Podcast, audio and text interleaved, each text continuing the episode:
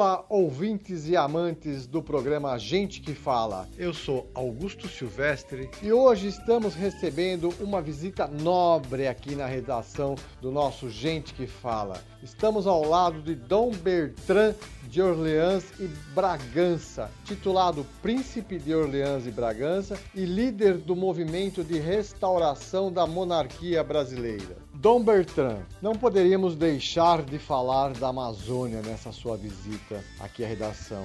Como o tema é muito importante e afeta o mundo inteiro, como o senhor está vendo esta situação e como o senhor pode analisar este problema da Amazônia neste momento? Há muitos anos há quem esteja cobiçando a Amazônia.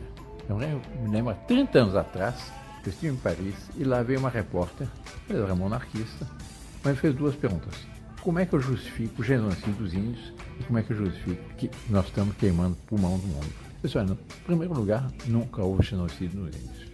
A realidade é que nós nos casamos com os índios. Eu respondi a uma repórter americana isso. Não, na questão de genocídio dos índios, não nos confunda nós brasileiros com vocês americanos. Porque a grande diferença é que nós nos casamos com os índios e vocês caçaram os índios.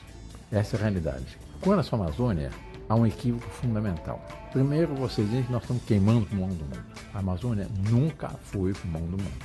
É importante para o equilíbrio ecológico, o equilíbrio de todo o planeta, não tem dúvida. Mas não é o pulmão do mundo. E existem várias Amazônias. Existe a savana de Roraima, existe as terras de Cerrado, do Mato Grosso, de Rondônia, do Acre. Essas regiões é legítimo que seja cultivando. Mas a Amazônia, do, a rainforest, como chama, a floresta úmida, está praticamente intacta. O estado do Amazonas está exatamente como está. 97% está intacto está como estava quando Cabral desembarcou. Do bioma amazônico, que é diferente da Amazônia Legal, que é apenas uma área dessa exatamente amazônica, a rainforest, está 95% tá intacto.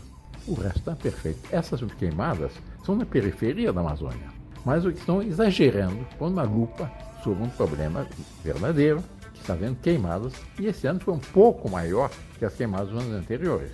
Mas a imprensa internacional dá a entender que nós estamos queimando o pulmão do mundo. A maior floresta do mundo está incendiada. Está, eu tenho aqui no meu, no meu celular uma fotografia da, nossa, uma queimada, etc.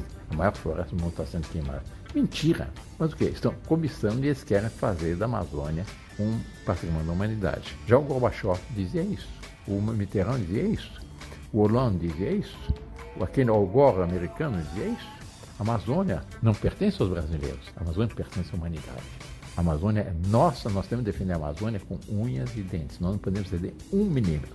Nós herdamos isso nossos maiores, que tiveram a coragem de enfrentar todas as dificuldades e nós temos que garantir as nossas fronteiras. Nós não podemos ceder nada.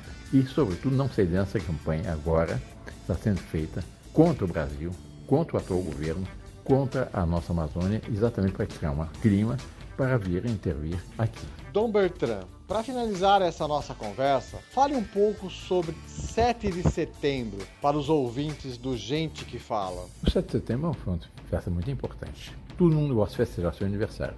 Todo mundo gosta de festejar alguma data importante para sua família. E se há uma data importante no nosso Brasil, é o 7 de setembro. Foi o nascimento da nossa pátria, desse país maravilhoso que nós herdamos, nossos maiores. Nós não podemos ceder em nada, devemos fazer uma grande festa por causa do 7 de setembro e nos preparar para festejar o segundo centenário da nossa independência, será em 2022. Conversamos aqui com Sua Alteza Dom Bertrand de Orleans e Bragança para o Gente que Pode, nossa sessão de podcast do programa Gente que Fala.